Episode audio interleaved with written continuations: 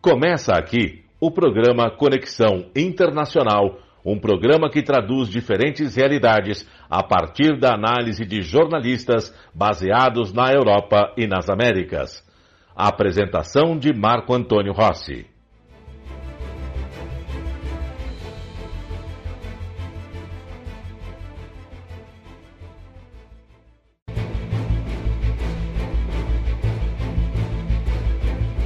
Olá, ouvintes da Rádio Mega Brasil Online. Olá, você que nos acompanha pelo nosso canal do YouTube. A partir desse instante, a Mega Brasil entra em conexão internacional para debater, analisar a comunicação e a pandemia, e além dos efeitos do coronavírus sobre a sociedade e a visão do mundo sobre o Brasil. Desde a não aceitação de Ludmila Rajar para o Ministério da Saúde, 16 dias atrás, e da explosão de casos e de mortes por Covid-19 no país, com o risco de um colapso hospitalar nacional, o presidente da República perdeu a unanimidade dentro do chamado Centrão e passou a ser pressionado pelo Congresso, pelo Judiciário, pela imprensa e pela opinião pública. Pesquisas realizadas pelo Datafolha e pela revista Bytes apontaram a queda na popularidade de Jair Bolsonaro. O cenário adverso levou o Congresso e o Judiciário a pressionarem o Planalto para uma reunião realizada nesta quarta-feira, sob a justificativa de promover um movimento sinérgico e efetivo em torno do combate da pandemia do coronavírus. Fechada a agenda para a reunião, na véspera, às pressas, em cerimônia discreta, que nem constava da agenda oficial, Jair Bolsonaro tratou de colocar ordem na casa deu posse ao novo ministro da Saúde, Marcelo Queiroga, que há dez dias fazia uma inusitada dobradinha na pasta com o seu antecessor, Eduardo Pazuello.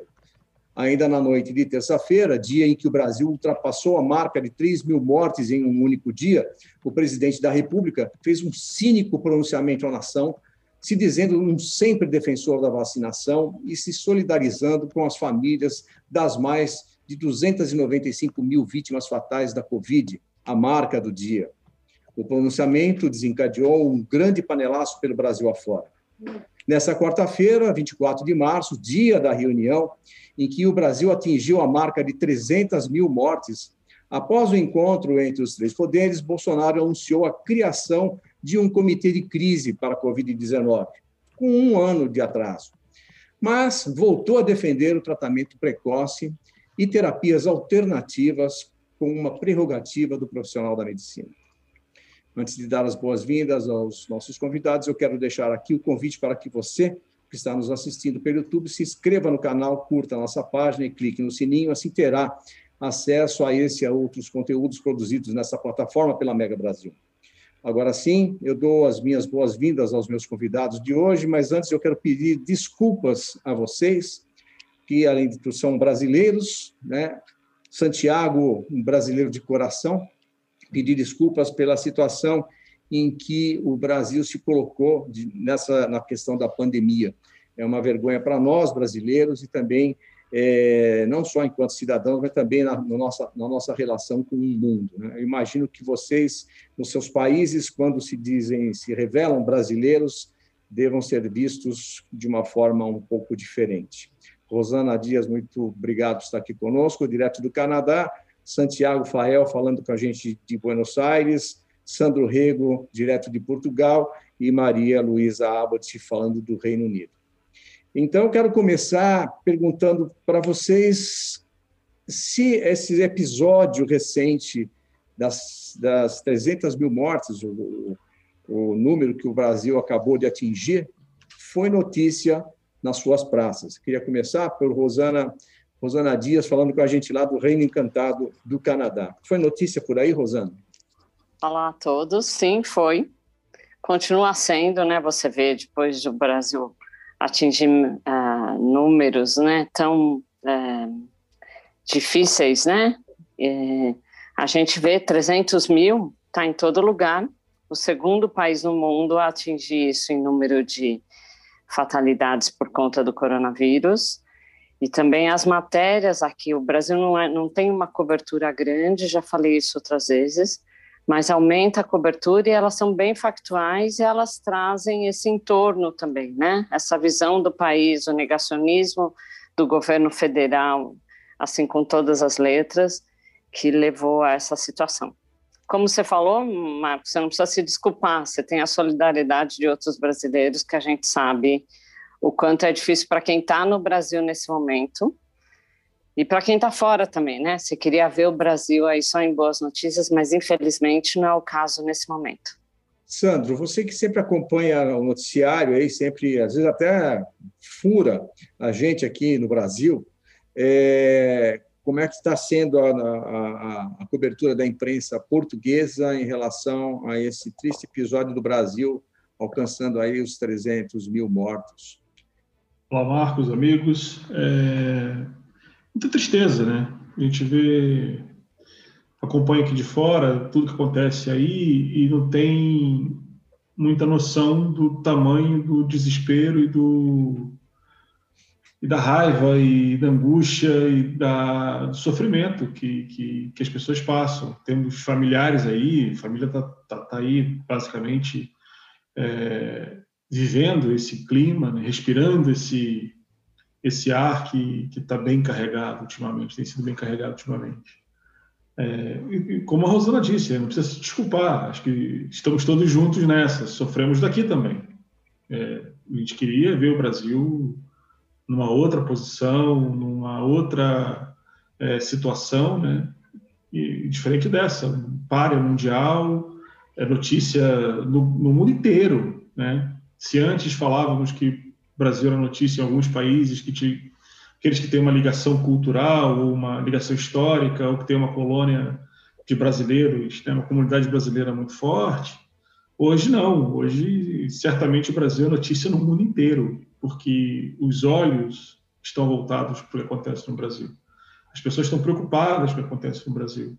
A possibilidade de surgir uma nova variante do vírus é, mais agressiva, que não seja é, que não tenha eficácia com vacina, que estão, é, é preocupante. A OMS tem, tem alertado isso muito. Então, assim, é muito desesperadora a situação. A situação é, é realmente um caos. É muito triste. Sandro, é, é, a gente tem uma curiosidade aqui. Até essa semana nós conversávamos aqui no nosso grupo de WhatsApp sobre a questão da indignação é, dos brasileiros em relação a esse, a esse estado de coisas que está acontecendo no Brasil. E a gente sabe que tem circulado na, nas redes sociais alguns filmes em que mostram um pouco essa indignação. E um dos filmes que passou pelas nossas mãos era de quase uma conclamação para que houvesse uma, uma reação do, do, do, da, da, sociedade a esse estado de coisas. Né? E aí surgiu ali uma discussão entre nós se era ou não um momento, é, porque parece que, é, apesar de tudo isso que a gente está vivendo, há uma apatia da sociedade, não existe um movimento organizado, talvez até pelo impacto da, da, dessa situação que a gente vive, né? E causa essa apatia. A, é, Portugal tem uma comunidade brasileira muito grande, né? inclusive um número de imigrantes que, que fugiram literalmente para Portugal nos últimos anos. É, existe algum tipo de mobilização é, por exemplo, nós vimos essa semana um panelaço aqui, quando, quando do pronunciamento do presidente, existe algo, algo semelhante na não, não necessariamente um panelaço, mas alguma movimentação é, em relação aos brasileiros que residem em Portugal? Um, a, a, última mobilização, a mobilização mais é, evidente que tem acontecido ultimamente é, é a necessidade, é o desejo de retorno. Né? Temos muito, tem mais de mil brasileiros aqui esperando a liberação do espaço aéreo para poder ter voos de repatriação.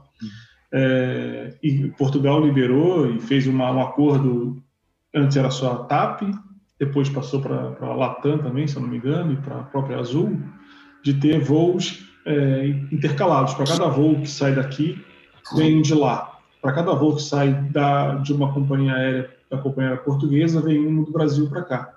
São mais de mil pessoas querendo voltar para o Brasil e não conseguem. Pessoas que perderam seus empregos, pessoas que não têm, muitas não têm é, residência, né, a, a documentação para residir aqui legalmente, outros que tinham, têm a documentação, mas é, perderam a, a, fonte de renda e não tem como, como sobreviver, não tem emprego, é, o câmbio não ajuda, quase 7 para 1. Então, tem muita gente em situação bem desesperadora que está buscando alternativas para voltar para casa. E o governo brasileiro não deu nenhum retorno, nenhuma resposta à altura. Disse o seguinte: os voos são responsabilidade das companhias aéreas, são voos comerciais e não são voos humanitários. Quer voltar para casa? Converse com a companhia aérea. Quer, precisa voltar para casa e não tem, não consigo companhia aérea? Lamento. Então, as companhias aéreas priorizam aqueles que já têm bilhete, é, vendem os assentos é, disponíveis por um valor absurdo, e as pessoas não têm dinheiro, não têm onde ficar. Pessoas que entregaram os imóveis e, e hoje vivem no aeroporto porque é, não tem como não ter onde ficar. Então é muito triste a situação. E o abandono dessas pessoas, né? que cidadãos brasileiros não têm aqui. E o governo não tem feito nenhum tipo de sinalização para acelerar esse processo. Então é, é muito triste, muito complicada a situação. É mais um reflexo da mediocridade da nossa diplomacia, que, aliás, ontem o ministro Ernesto Araújo foi sabatinado, aliás, o que consta duramente sabatinado no Congresso e no Senado, né? E disse que o Centrão e, e boa parte também dos senadores pedem já a sua demissão imediata por conta dos episódios que, que aconteceram relacionados à pandemia. O José Gabriel Andrade está entrando agora aqui. É, Bem-vindo, José Gabriel. Mas antes de falar com você, Gabriel, eu queria passar para a Maria Luísa para saber, Luísa, você que também sempre acompanha a imprensa britânica, que é muito, é, é muito crítica em relação ao Brasil, nós estamos também nas manchetes inglesas? Infelizmente, estamos. É... Infelizmente, não tem outra palavra para a gente dizer. É muito triste. É, e você sai, é, por exemplo, vou destacar duas coberturas muito significativas, porque são publicações de profunda influência. Uma é o Financial Times, que é o jornal de negócios do mundo, não é o, o, o jornal de negócios do mundo, e eles destacam que a elite financeira e empresarial do Brasil deu as costas pra, para o Bolsonaro. E aí citam, algumas pessoas citam o ex-ministro Mailson da Nóbrega, dizendo que o Bolsonaro é um desastre, e o ex-presidente do Banco Central, Ilan Goldfein, dizendo que ele que foi um fracasso, enfim. É, agora, o que o jornal pergunta é se, se esse desastre é o suficiente para fazer a elite brasileira apoiar um, uma candidatura do Lula, por exemplo. E aí a resposta é que tudo vai depender como será a proposta do Lula, se vai ser como o primeiro governo dele ou se vai ser como o segundo enfim, esse, esse é, é, é, a discussão no Financial Times, porque é uma discussão, obviamente, de empresa e finanças e negócios. Agora, o Guardian, que é um jornal também de profunda e larga, ampla influência no mundo inteiro, ele descreve uma crônica muito triste e muito bonita ao mesmo tempo, porque descreve um, a miséria e a tristeza do Brasil atualmente, não é? Que, e principalmente porque o Brasil aqui tem uma imagem que a gente esquece, que é um pouco a imagem ligada ao carnaval, ao futebol, é uma imagem de um país leve e alegre, e aí, de repente, é uma coisa muito, uma tragédia, não é? Que estão vendo.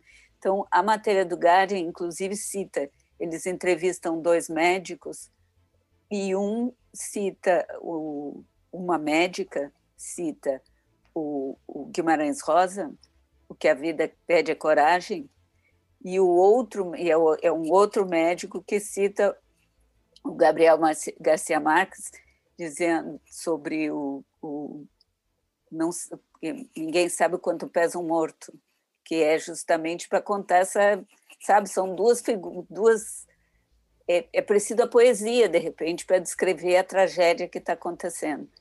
E aí, quando você fala que você.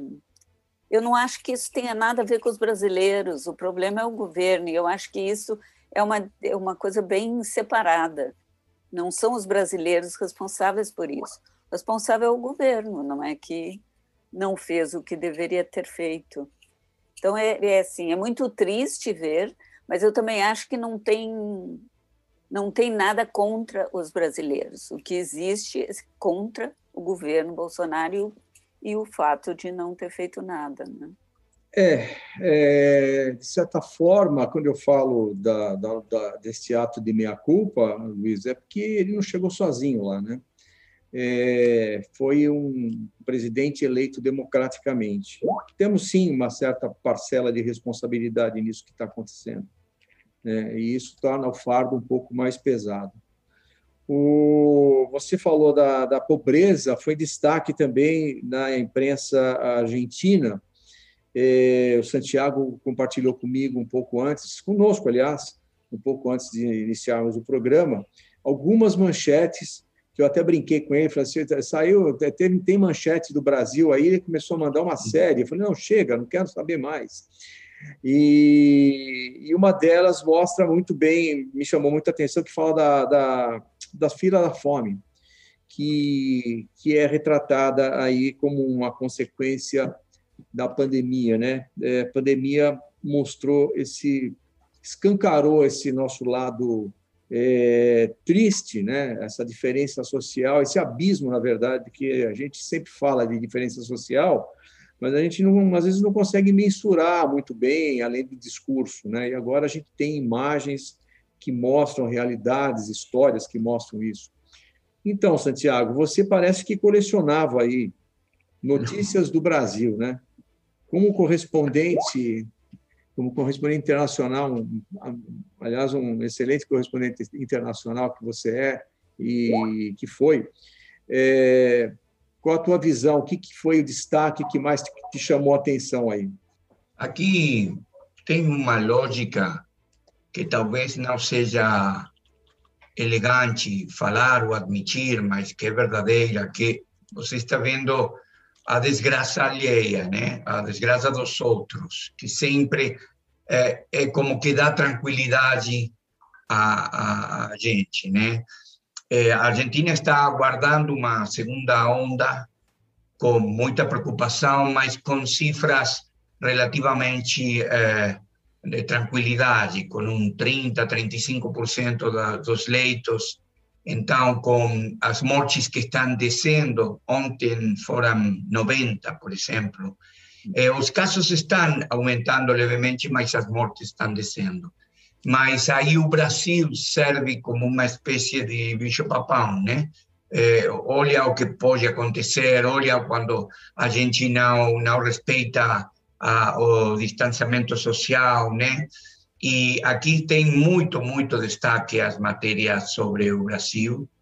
E quando você falava, Marco, do, do, da responsabilidade individual e todo, aqui ninguém fala dos brasileiros, mas do governo brasileiro mas na verdade, quando eu assisto, porque às vezes assisto aos lives do presidente no Facebook para ver, quando a gente vê os comentários lá embaixo também são muitos deles muito assustadores, porque tem alguns que você sabe que são trolls e tudo isso, mas tem outros que sabem que são pessoas uh, de a pé, né? Com pessoas comuns e as coisas que eles falam ou, ou eh, ou com a saída do ministro da Saúde também falando que que ele cale a boca, que nem fale, que o Bolsonaro sabe o que fazer.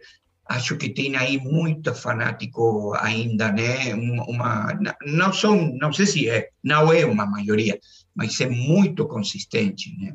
Muito bem. Aliás, a vacinação aí como está indo, Santiago? Aqui está indo muito, muito lento, muito devagar perdão, é, estamos com uma dose, o 6% da população, e com as duas doses, apenas 1,4%. Aqui, por enquanto, só está a Sputnik. A, a chinesa está chegando agora e vão começar a distribuir, mas com muitas poucas doses. É, devem ser um pouco mais de um milhão total. Então, aqui, a, a, o ponto fraco todo o processo é a vacinação. A chinesa é a Coronavac? A Sinopharm. Sinopharm. Não sei se é a mesma, acho que não. Não, não é. Sim. Sinopharm. Eu acabei não perguntando para o Sandro. Sandro, como é que está a vacinação aí? Aqui são. Então, continua é lenta, né? A vacinação, o ritmo está bem lento. Tem promessa de acelerar agora na, a partir de, do segundo trimestre, em abril, uh, com a vacina da Janssen, que é, foi aprovada pela União Europeia. É, Portugal está no pool né, da, um pacote da, da, da, da, União Europeia, então não negocia separado. E essa, essa semana chegou a 9%, 9 da população, quase 10% da população vacinada. E a previsão é que até o final do verão, 70% da população esteja vacinada. Então, vamos ver se, se o governo cumpre a promessa. E Luísa, como é que está a vacinação? Vocês continuam em lockdown ainda? Desde dezembro. Desde é, Londres, desde, desde 1 de dezembro. E, a vacinação aqui está avançando muito rapidamente. E, e, enfim, é das poucas coisas que funcionaram bem nesse período de nessa nessa combate à, epidemia, à pandemia está é, tá indo bem já já a, da população adulta já é mais de 50% vacinada da população em geral isso é eu acho 40% e a a proposta é que até junho se vacinasse toda a população adulta o problema é que agora é, houve alguns, alguns problemas na produção de vacina. Inclusive, eu acho que tem alguma coisa a ver com, com aquele Serum Institute na Índia, que teve um, um, uns, umas dificuldades na produção, o que, segundo os, os, cientistas especialistas, é uma coisa normal, não é? Esse problema na, na esses, essas diferenças. Então, pode ser que não se cumpra essa, essa proposta. Canadá está a pleno vapor, Rosana. Tá, mas talvez não na velocidade que precisaria. Hum. Né? Eles estão abrindo muitos pontos de vacinação, por exemplo, em Ontário, a província onde fica Toronto e fica a capital do Canadá, Ottawa. Mas hoje são 10, já representa 10% da população. Sempre é bom lembrar que isso daí é 4 milhões e 500 mil uh, pessoas, né? Uhum. Então, eu acho que sempre a, a, o percentual junto com, com, o volume total da população. Trudeau continua insistindo que até o final de setembro ele quer a população adulta vacinada, mas artigos já falaram essa semana que no ritmo que vai, talvez não consiga. Tá, tá passando o chapéu aí por vários lugares, né? Uhum. E acho que é bom lembrar, Marcos, se eu puder falar dos Estados Unidos, que é uma notícia é, nós vamos falar daqui a pouquinho. É que eu queria ah. dar uma relaxada antes, sabe, Rosana? E aproveitar a chegada do José Gabriel Andrade, que ele chegou num estilo bem Mário de Andrade, aliás, está parente, talvez. E eu pediria a você, José, que você colocasse aquele seu óculos agora e eu fazer aqui uma enquete com os nossos participantes, se ele não tem assim uma expressão mais modernista com esse óculos. Não é mesmo? Gabriel, você está sem o seu áudio, mas, é, mas vamos lá. Obrigado por você estar aqui conosco também. É, e é sempre bom né, a gente dar uma relaxada. Mas, Gabriel, eu não queria perder a oportunidade de, de saber do seu olhar é, sobre essa situação que nós atravessamos particularmente esta semana, né, com esta pressão. Há quem fale até que estamos numa intervenção branca, na medida em que os outros poderes assumem as rédeas de, de um comando do país, né, pressionando o, o, o executivo para que, se, para que tome uma, uma providência em torno da, do combate à pandemia, e na medida em que o executivo passa ao legislativo a incumbência de fazer uma coordenação nacional com governadores, é uma coisa meio surreal assim. É uma organização meio bagunçada. Você tem essa impressão também, Gabriel? Olá, Marco e e amigos do Conexão. Antes de tudo, desculpe o atraso, mas estava aqui em reuniões também. Você estava na é, praia, a gente sabe, já precisa... É, é. Por, isso que eu, por isso que me apanhou com os óculos na, na mão. Agora, o, e dessa pergunta, Marco, é, é uma análise que eu tenho feito de, um, de uma grande decepção, é, até daquela, de, de, uma elite ranzinza, para citar já sociólogos, para citar o Darcy Ribeiro, uma decepção da, da mudança. E com, com um mapa vermelho para o Brasil, onde o brasileiro passa a não ser, é pessoa não grata é, na maioria dos países por conta da má gestão da pandemia, vem deixando é, essa elitização desesperada. Não estavam mesmo contando com isso, algo que, que nós estamos há pouco tempo. Já não é preciso passaporte europeu ou americano para entrar em qualquer lado, porque o passaporte brasileiro é forte. E também com algum orgulho é, escutava e respondia a isso. Isso, de repente, se desfez. E, é, e é, é com bastante tristeza que isso aconteceu. Para responder a essa crise internacional, que estamos, por estarmos na capa pelas péssimas razões que há algum tempo não estávamos, né? o, o executivo começou a dar respostas. Foi primeiro o ministro da Saúde, um, já falamos na, na semana passada, né? parece-me que o ministro tem um bom currículo, vai tentar gerir, convocou secretários de saúde da Universidade de São Paulo, esteve na Universidade de São Paulo um, em reunião de trabalho, mesmo tendo sido muito vaiado pelos alunos de medicina, né? assim que chegou. Claro, eh, o ministro apanhou o barco no meio do, do naufrágio para tentar trabalhar, é, mas tem tentado. Vamos ver se ele consegue responder. E a falta de gestão é, do Ministério dos Negócios Estrangeiros, que foi levar na cabeça do, do, das, das, duas outras forças no Brasil, que é muito interessante. Portanto, como é que uma crise pandêmica é, é chamada para conversa é, de crise o Ministério dos Negócios Estrangeiros não devia estar fazendo puramente diplomacia. É assustador. Né?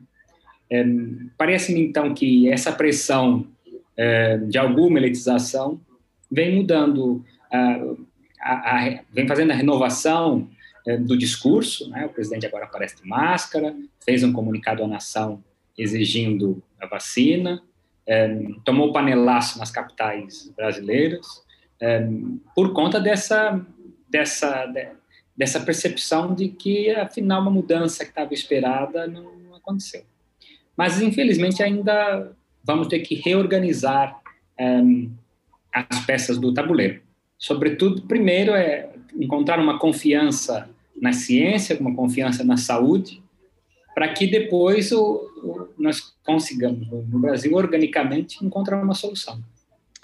Agora, Gabriel, não parece a você a, é, a confiança na ciência, essa aspas da confiança na ciência, uma retórica que não encontra muito, muita fundamentação na realidade. Eu, na posse, eu, eu, queria até depois compartilhar com os colegas se acompanharam a posse do, do novo ministro, aliás, uma coletiva que já foi um, um avanço, né? Mas é, me parece que ainda persistem alguns resquícios da, da gestão bolsonarista na saúde, na medida em que ele, ele, ele, ele diz: vamos esquecer o passado e vamos olhar para frente, vamos tentar resolver o problema. Isso não parece uma coisa muito simplista? E quando também ele se enrola um pouco, quando ele é perguntado sobre as, as terapias alternativas, né? aquela coisa da, da, da, da liberdade do médico de, de, de receitar, enfim, é, ou, ou prescrever receitas off-label, como eles dizem, né? É, parece que ainda é, vai ser um seis por meia dúzia, como a gente diz por aqui? Não sei, Marco, porque como a gente estava muito ruim, a comunicação estava muito errada, assumir alguma forma esse erro e apresentar um daqui para frente tudo vai ser diferente, não é? como, como diz a, a canção, parece-me uma solução para já. Que nós vamos recolher os resultados maus, né, que vão ser diferentes dos resultados péssimos. Parece-me que é a solução possível do, do momento, infelizmente. Infelizmente. Ah, ah, esse, esse coquetel de, de, de medicamentos que, que, referiu, completamente proibido, inclusive empresas é, de seguros de saúde podem aí receber um, um processo. Mas, mas parece-me que é o que aconteceu, vai ficar no passado, vamos aí receber é, é, fundamentações de justiça por conta da, da livre indicação desse medicamento e obrigar daqui para frente novos sistemas de lockdown a partir do, do modelo internacional, o uso da máscara, com a liderança usando as máscaras e a exigência das vacinas. Né? Foi isso, foi isso que os alunos de medicina da USP exigiam do ministro, né? mais vacinas para o Brasil.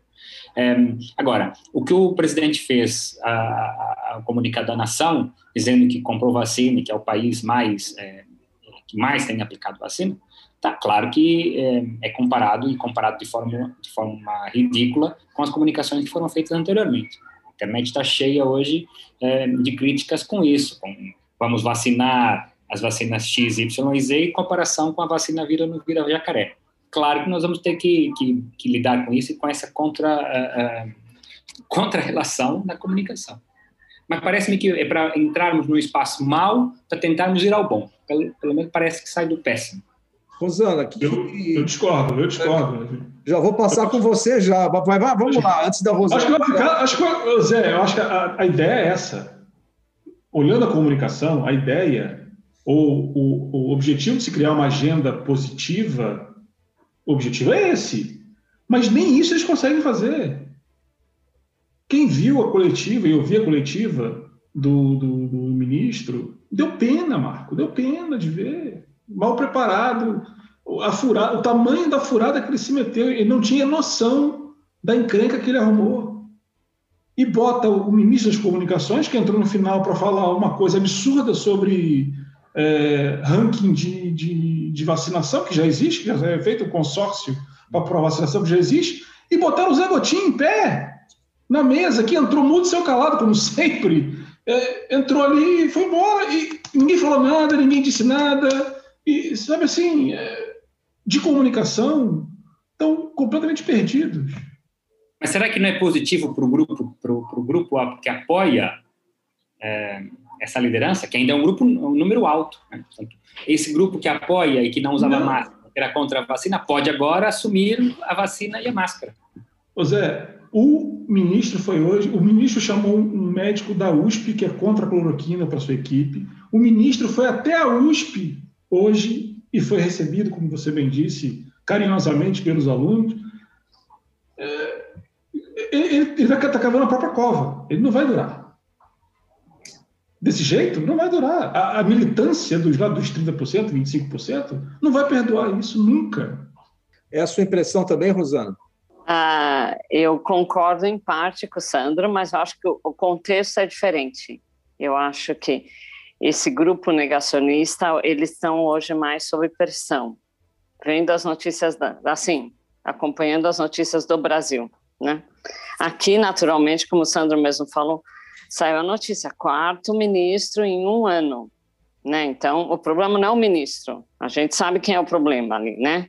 de, de mudar. Se deixasse alguém fazer o trabalho como deveria ser feito, então a questão, mas eu acho que hoje as forças em torno elas mudaram bem. Minha visão de longe, não sei se quem está aí no Brasil tem a mesma visão, mas parece que assim o Congresso e lideranças do Congresso hoje eles têm um outro tipo de é, o Sandro está fazendo assim, eles Uau. têm hoje um outro tipo de poder e tem mesmo, entendeu? Que pode deixar um pouco mais acuado, porque a sociedade como um todo, né? Tem aquele grupo que o, o, o Zé ainda falou, né? Da questão dos uh, os uh, xiitas, assim, vamos falar, né? Não sei se é a expressão correta, mas os caras que estão convertidos, você pode falar o que for, as pessoas estão ali defendendo as maluquices todas, entendeu? É minha visão. Mas aqui sai, saiu na, quando mudou o ministro, sai o quarto ministro. Que qualquer pessoa razoável que lê isso fala, gente, aqui alguma coisa está errada. Mudar tanto assim em menos de um ano ou em um ano, sei lá. Maria Luísa, é, qual é a sua opinião em torno dessas questões todas? Você acha que é convincente agora, realmente o, o governo mudou de posição?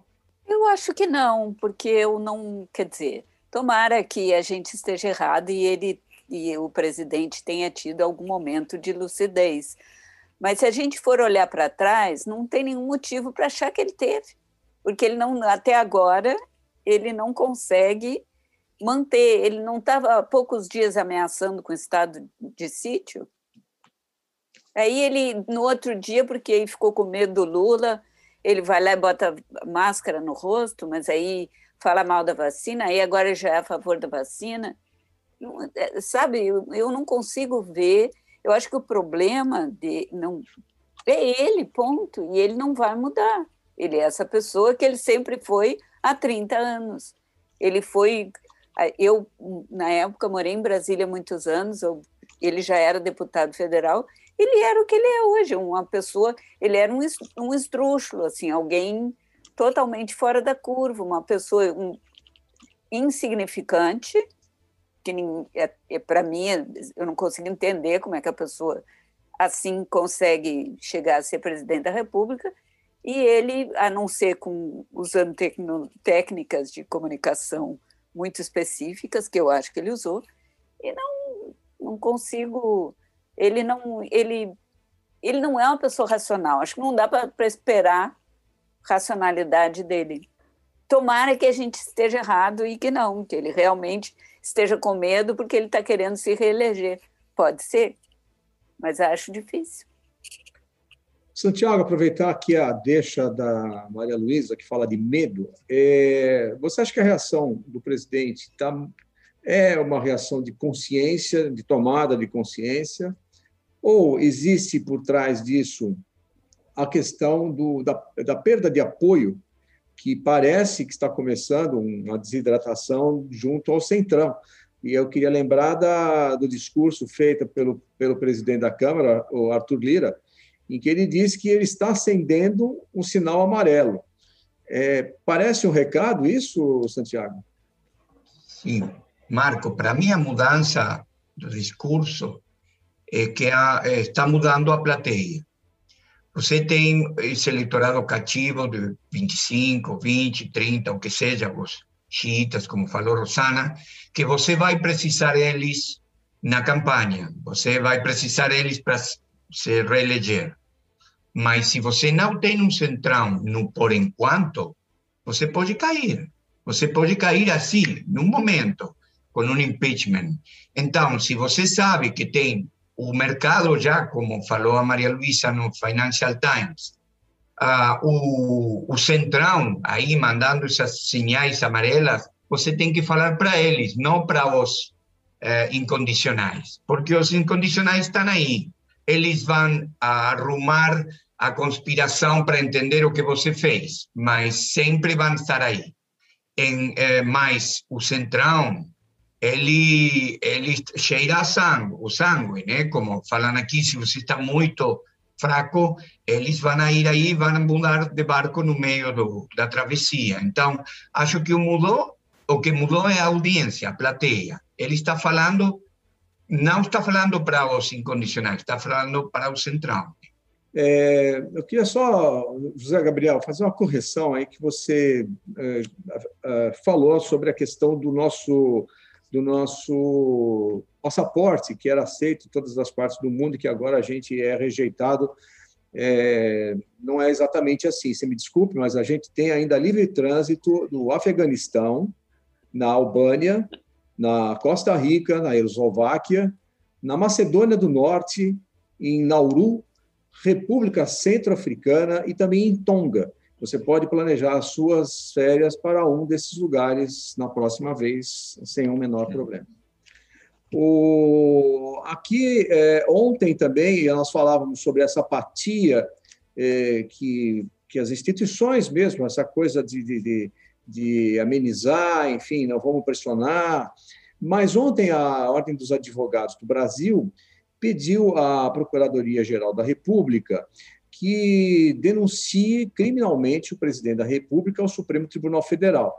A OAB quer que o presidente seja processado por crimes comuns de perigo para a vida ou a saúde de outrem, infração de medida sanitária preventiva e emprego regular de, irregular de verbas ou rendas públicas e prevaricação, todos eles previstos no Código Penal. E aí eu coloco para vocês: é, vocês acham que isso de alguma forma é, prospera?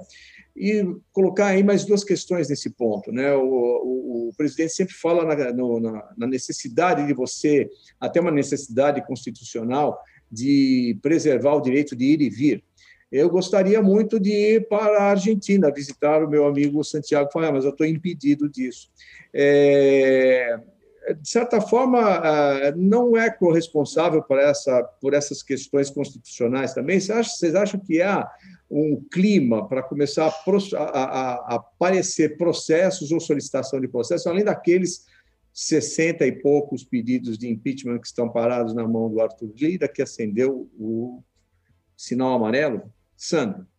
Assim, Marco, está evidente que, a, que o quadro mudou. Né? Como a Rosana disse, e que você também ressaltou, é, o Centrão está, no caso, no caso, o presidente do, do Congresso, é, eles, eles já deram um recado claro. Né? O Lira, o discurso dele foi claríssimo. É, a carta que os empresários fizeram, outro recado claro.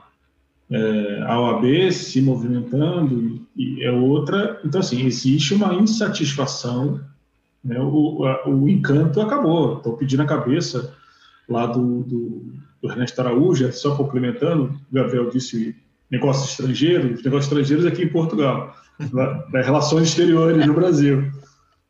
Então, é, é isso. O Centrão quer.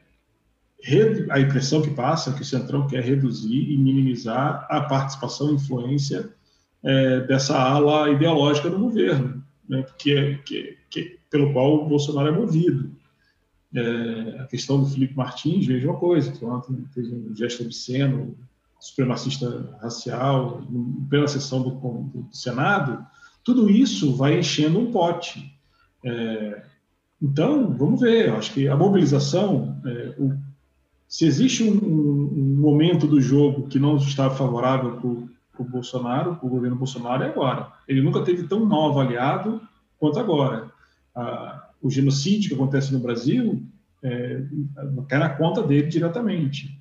É, ele formou os, os, os, movimentos mais recentes que ele, que ele tomou é, foram movimentos que o Lula disse no, no discurso, que é apelar para a vacina. Ele recorreu lá, a carta para o Biden saiu formar um comitê de crise, que era para ter uma formada há um ano, formou agora. Foi o que o Lula também disse. Questão do, do, do uso de máscara, ele passou a usar máscara logo depois. Então, assim, é, desculpa, é, ele não tem mais desculpa. Ou ele toma jeito e faz e tenta, como o Zé disse, é, criar essa agenda positiva para reverter o péssimo para ruim, ou ele vai morrer abraçado com essa pecha de genocida, não tem jeito. É, já é dele, essa conta é dele. É, só complementando, só complementando, é, e o Zé Gabriel é um cara estrategista, está na academia, a Rosana trabalhou em comunicação, você mandaria, você deixaria o seu ministro da Saúde ir na USP hoje, depois de tantas mortes acontecendo no Brasil, ele vai na USP, que é Universidade de São Paulo, reduto do, do principal, entre aspas, adversário dele, que é o Dória, é, com a, todo, todo, todo o senso crítico que tem os alunos da USP, que próprio é, a, ala, a ala ideológica fala dos comunistas que estão na USP, que tem que acabar com... Que... Então, assim, e o cara vai lá, aí não tem nem... Não tem, acho, acho que nem o, o Marquinhos Show ajuda nesse negócio aí, que foi aquele cara que ajudou o, o Pazuello, que não... Então, assim, tá tudo, tudo errado. Tá tudo, em termos de comunicação, a estratégia está tudo equivocada. E eu não sei como, como ele vai sair dessa, porque a batata dele está assando, né? Infelizmente, acho que aumentaram o fogo agora. Eu queria só fazer uma observação. O que é a ala ideológica do governo? O Bolsonaro, ele não é ideológico, ele não é de extrema direita como os outros? É para mim a pergunta? Para o Marcão? Para nós. Vamos lá, Marcão. Para vocês que acompanham melhor do que eu, porque ah. eu vindo, vendo daqui, toda vez que todas as análises feitas aqui dizem Bolsonaro, vírgula, de extrema direita, vírgula. Então, ele é a ala ideológica. Então, isso que eu não entendi, quem, por que, que a gente separa. É. São, são duas alas, né? É, hoje são duas alas. São, eram três. Eram três alas, eram quatro alas, na verdade, os lavajatistas, os, os, é, os contra o PT, os militares e os, e, e os olavistas, né, que, que é da ala ideológica, quem, quem, quem cultua Olavo de Carvalho, é, que é o caso do, do, Ernesto Araújo, é o caso do Felipe, né, que participou ontem lá. A família Bolsonaro. É o Weintraub, que foi que caiu para cima para o Mundial, então assim... Mas é... o Bolsonaro é o quê? Eu não posso falar agora. Não, eu, eu acho que é falar de ala ideológica, falar de ala ideológica é um jeito de proteger, por exemplo, o Guedes. E falar que o Guedes não é isso. O Guedes seria a ala técnica, como fala a Globo. O né? liberal. O liberal ou técnica. Então aí você tem os malucos da ideologia e o Guedes que está, eh, não sei, tentando salvar o país. Do pano quente. Isso. Do, do abalo. É, é, é onde o novo ministro da Saúde deveria se enquadrar. Vai técnico, pelo menos, para salvar esse espaço. Agora, depois tem depois, uh, ministros da, da Mares, né? um outro grupo. É, mas essa pergunta que a, a Maria Luísa fez é pertinentíssima. Como, é, aqui, como é que foi possível nós deixarmos chegar à liderança é, é um, um, líder é, de executivo com todas essas subdivisões? É assustador mesmo. Aí que eu digo que nós temos uma parcela importante de responsabilidade nisso tudo, né? É... Aliás, por falar, a reunião, o Sandro, de hoje na USP foi com os professores que há dias assinaram um manifesto condenando o uso de cloroquina, de, de, de tratamentos alternativos. E decididamente foi a boca dos leões ali, né? É, e só para complementar, Maria Luísa, que você, você, perguntou, fazendo aqui já um, um dar uma dica, é, o podcast Retrato Narrado, da Piauí, está nessas plataformas todas. Ele explica quem é o Bolsonaro. Desde quando ele era pequenininho lá no Vale do Ribeiro. Certo, e nós temos é que para uma... mim o ideológico é ele, entendeu? Ele é o cara que que sempre disse durante, durante a campanha, ele sempre deixou claro que ele é misógino, que ele é, ele é, ele é contra indígenas, contra negros, que ele é contra gays, que ele é a favor da tortura, ele defende torturador, ele disse isso ao declarar Várias o seu voto pelo impeachment da Dilma, não é? Várias Inúmeras vezes. vezes. Disse que tinha que ter matado Fernando Henrique, não era isso? disse alguma coisa, sabe? Então, para mim, o ideológico é ele. A, a diferença é que a gente não vê nele uma densidade ideológica, uma articulação, um conjunto de ideias. Eu não vejo isso nele, né? Eu vejo todas essas reações uh, medievais, mas não uma como quando a gente escuta o Olavo, escuta Araújo, escuta que você aí vê uma uma elucubração ideológica, né? Ele é muito mais simples que isso, né? Sim, com certeza. Uhum. É, isso eu acho que é a diferença. Talvez ele se sinta um representante da sabedoria popular, né? Da. Entre aspas, né? É, aproveitando a questão do colocada por um de vocês, aliás, acho que foi o Sandro que citou o nome do Pazuello, que é o ex-ministro da, o ex-ministro da, da Saúde. Né? Aliás, uma situação curiosa, porque durante um período, durante exatamente acho que 10 ou 12, 12 dias, é, o Ministério da Saúde teve efetivamente dois ministros, né? Marcelo Quiroga e Eduardo Pazuello. Aí que se fala por aqui, e inclusive em algumas reportagens de jornais, é que ah, não, havia um esforço do executivo em encontrar um lugar em que acomodasse o Eduardo Pazuello, uma vez que ele é investigado pela, pela Polícia Federal, é, que está apurando a sua conduta durante a gestão do colapso na rede de saúde do Amazonas. Você se lembra daquele, daquele caos que, que a Amazonas é, se transformou. O pedido foi feito pelo Procurador-Geral da República, Augusto Aras, e encaminhado pelo ministro Ricardo Lewandowski. O caso vinha tramitando no serviço de inquéritos especiais, porque o Pazuello tinha foro privilegiado como ministro da Saúde. E, enfim, mesmo depois, e mesmo depois da escolha, do, da escolha do, do, Marcelo Queiroga, ele permaneceu ali dividindo o lugar. O ministério ficou ali com, com dois titulares, né? Mas teve uma reportagem lá do jornal Estado de São Paulo, em que ela afirma que o presidente Bolsonaro estaria procurando uma alternativa para manter a blindagem de Pazuello, do, do, do Pazuello.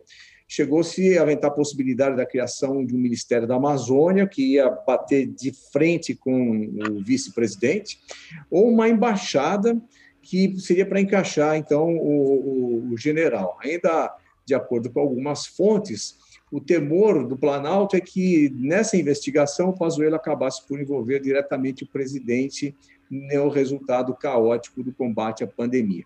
Curiosamente, é, nesta quarta-feira, uma reportagem da CNN revelou uma gravação da passagem da entrega do cargo, finalmente a entrega do cargo de Pazuello para Marcelo Quiroga, em que ele faz uma série de acusações. Ele acusa é, políticos de terem recorrido ao Ministério é, buscando propina, se sentindo é, traído, porque em fevereiro ele já sabia da, da escolha do nome de, de Quiroga para a sua sucessão.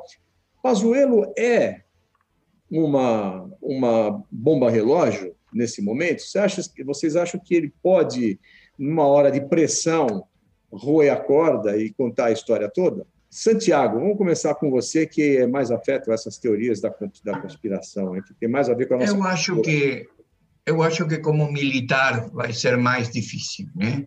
Ele tem uma cadeia de mando, tem superiores, e acho que não seria como um político mais como um Roberto Jefferson, que foi, caiu e abriu a boca, né? Hum. Acho que aí tem uma diferença. E só para isso eu queria falar, imagine você os livros de história em 50 anos, não mais. E falando, no, na pior emergência sanitária da história, o Brasil nominou um general como ministro de saúde. Né? Acho que agora, vivendo no presente, a gente perde a perspectiva. Um general no Ministério de Saúde na pandemia. Isso aí é, é um crime, verdadeiramente, por mais boa pessoa que seja o general. Rosana. Eu só vejo pelas notícias do Brasil que ele está na frigideira, né? Porque tentaram colocar ele em um monte de lugar e ainda não acharam nenhuma posição para ele, salvo engano. Acho não. que não acharam nenhum. Não. Ia para cá, ia para o Guedes, ia para não sei aonde, ia criar ministério. Tudo que a gente lê é, é aí, daí que ele fala essa questão de que tentou ser corrompido, sei lá, né? Tem essa, essa gravação que eu não cheguei, eu li a respeito, mas não vi. Então, é minha visão, né? Não sei se vão fritá-lo, mas que ele está numa frigideira, ele está. Gabriel? É, é, é, é, complicado, né? É, esse comentário do, do Santiago é interessantíssimo, dos, dos livros de história. Apesar de é, os militares terem feito a, a, a dado a liberdade, fizeram a revolução em Portugal. É, a, a, mensagem que era passada era de um, de um, de um militar é, gestor que queria fazer aqui a organização, mas depois foram, foi erro atrás de erro. Né? Vamos ver com, esse, com essa mudança. Eu ainda tenho alguma esperança diferente do, do Sandro para essa mudança. Agora, salvar a pele, é, vamos ver também como é que os meios de comunicação vão gerir isso. Vamos, vamos ver se não cons nós conseguimos aí é, manter essa essa presença do antigo ministro. Ele está presente em todas as coletivas, está sempre ao lado é, do ministro. Alguns meios de comunicação começam a levantar essa essa essa problemática que o Marco falou. É, mas é bom que quando aconteça é, uma possível nomeação, os meios de comunicação pressionem anteriormente, como foi feito já na presidência Dilma, né, que, que, que, isso iria acontecer. Então, era interessante que isso aconteça rapidamente, aí os meios de comunicação têm absoluta força nas mãos. Maria Luísa, é, essa transição de, ou esse momento peculiar do Ministério da Saúde estar sob dois comandos, chegou a ser noticiado, avaliado pela pela, pela imprensa britânica? Você chegou a acompanhar de alguma forma daí? É, Só acompanhei pela mídia brasileira esse, essa questão não chegou a ser muito analisada aqui. Que bom, né? É, eu acho, quer dizer, eu, eu, eu nunca tinha visto isso acontecer, ter dois ministros ao mesmo tempo no, no, né, ocupando o mesmo cargo. E, mas acho que é um pouco o que os colegas já colocaram antes. vai depender do como que como que a, que, a, que, que esse assunto vai ser tratado. Agora a minha impressão é que tanta coisa acontece e são, é tanta tragédia no Brasil que não dá tempo dos assuntos terminarem, não é? é sai uma denúncia e a denúncia não, não dura porque já saiu outra coisa pior, não é? É o caso hoje, eu acho que a Folha tinha de manhã, o UOL, a hora que eu abri, tinha uma denúncia nova de rachadinha dos filhos do presidente e, e, e a manchete já caiu faz tempo, porque muita coisa já aconteceu, não é? É um país muito dinâmico. É... Aliás, viu, Sandro, você fez aí uma alusão à palavra que é quase um pecado. Agora, que genocídio é uma palavra perigosa, né? porque ela pode gerar um processo com base na Lei de Segurança Nacional, que é algo que foi é, resgatado, tem sido resgatado é, o último cálculo que foi feito, que houve um crescimento de 285% em processos movidos contra jornalistas, contra professores, contra cidadãos, enfim, que se manifestaram contra o governo.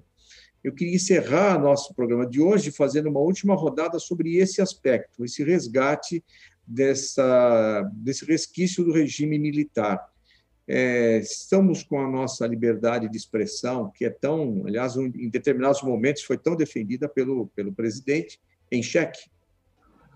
Olha, é, sim, eu acho que tem uma, um desejo de, de cercear a liberdade de imprensa é, muito grande. Né? E, e essa, essas últimas medidas que, que que foram tomadas com base na Lei de Segurança Nacional, quase que uma popularização da aplicação dessa, dessa, dessa lei, ela é, enfim, é um problema que o Brasil vai ter que enfrentar, que as instituições né, vão ter que se mobilizar e, e, e se posicionar.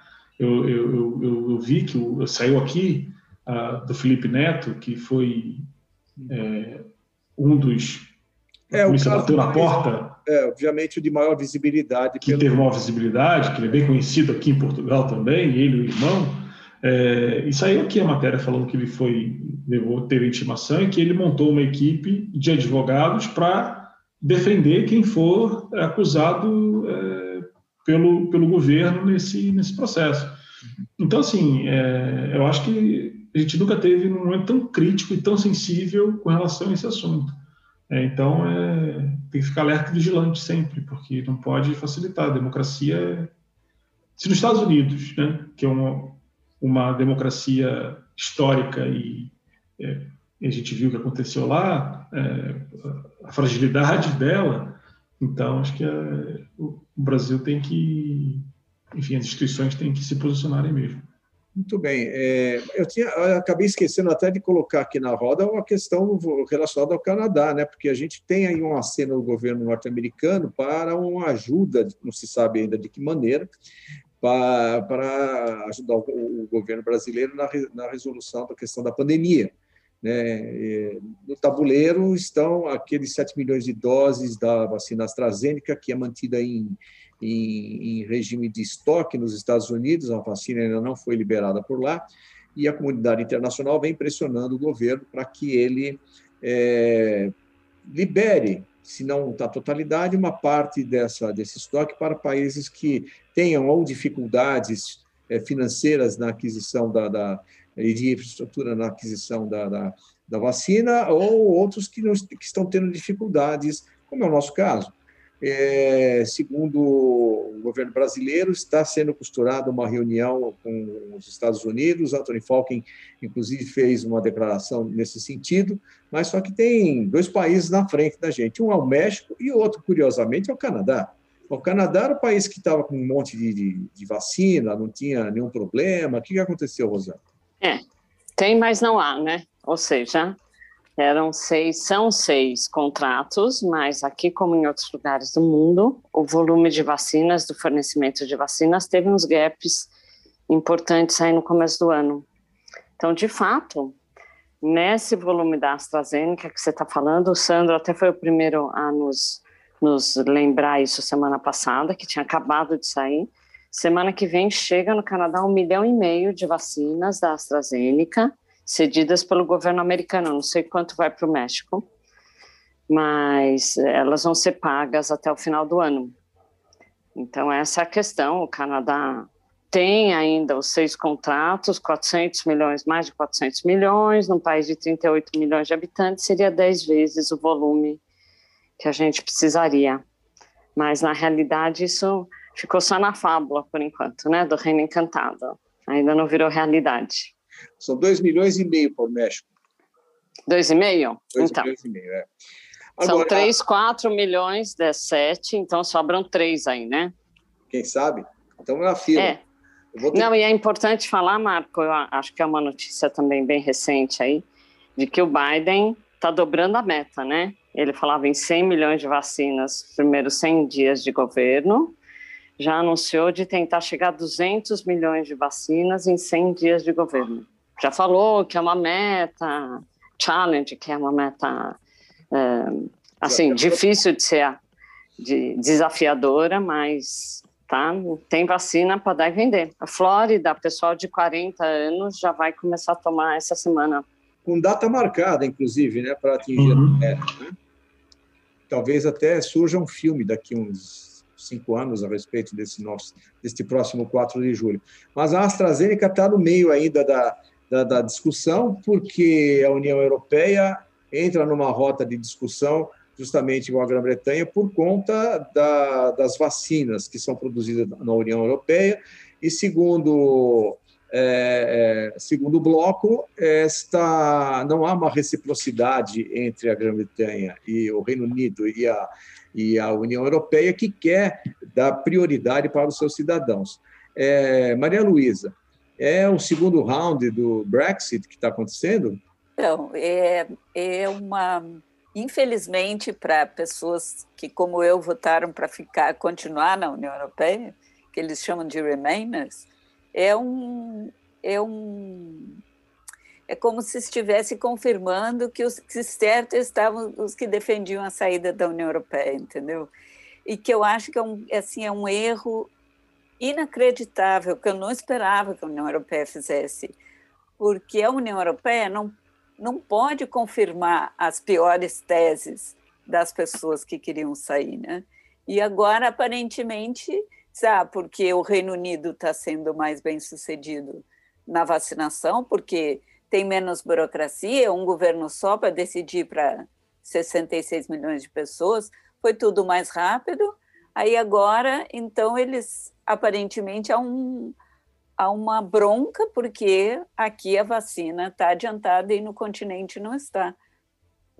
Agora, a maneira de conduzir essas negociações, como eles estão fazendo, você cria animosidade, você eh, piora uma relação que não faz sentido, porque dentro da União Europeia ou fora da União Europeia, a questão básica é que o Reino Unido continua sendo o vizinho. Os países europeus são os nossos amigos ou não amigos são os nossos vizinhos, então não, não dá para brigar. A gente tem que tentar negociar. E aí, por outro lado, fortalecem esses, essas pessoas que defendiam o Brexit, que prejudicam os interesses da União Europeia, porque a União Europeia não interessa que seja um, uma, uma tese bem sucedida, não é? Uhum. Então, enfim, infelizmente, eu acho que hoje eles um, é, saiu uma carta hoje dos dois, da União Europeia e do Reino Unido, é, dizendo que vão tentar achar uma solução em comum. É, enfim, tá, eles estão, eu imagino, espero, não sei se imagino, mas eu espero, que cheguem a um acordo. Vamos ver no nosso, no nosso próximo programa, né? Bom, é, talvez a gente tenha aí mais, mais, se for uma outra semana que nem essa, sobrarão assuntos para os próximos, para os outros programas. E pensar que a gente começou essa série do, do Conexão Internacional justamente para falar da pandemia. Inicialmente, a gente tinha falado numa série de quatro programas, não sei se vocês lembram disso. Uhum. Estamos aqui falando ainda da pandemia como se fosse o primeiro dia, né? Muito bem, eu queria agradecer, Rosana, muito obrigado pela sua participação é, aí diretamente de, do Canadá, de Toronto, Santiago Farrell, muito obrigado. Santiago instalou uma fonte na sua casa, é, para ter um sono mais tranquilo.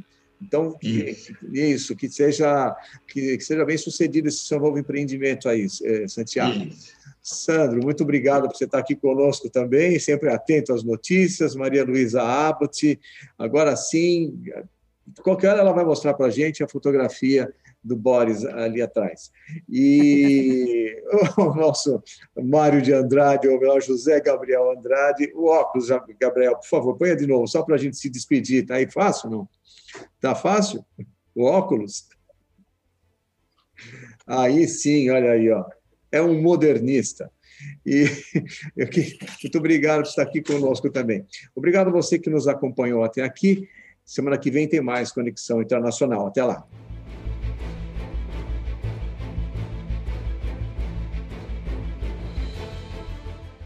Termina aqui o programa Conexão Internacional, o programa que traduz diferentes realidades a partir da análise de jornalistas baseados na Europa e nas Américas.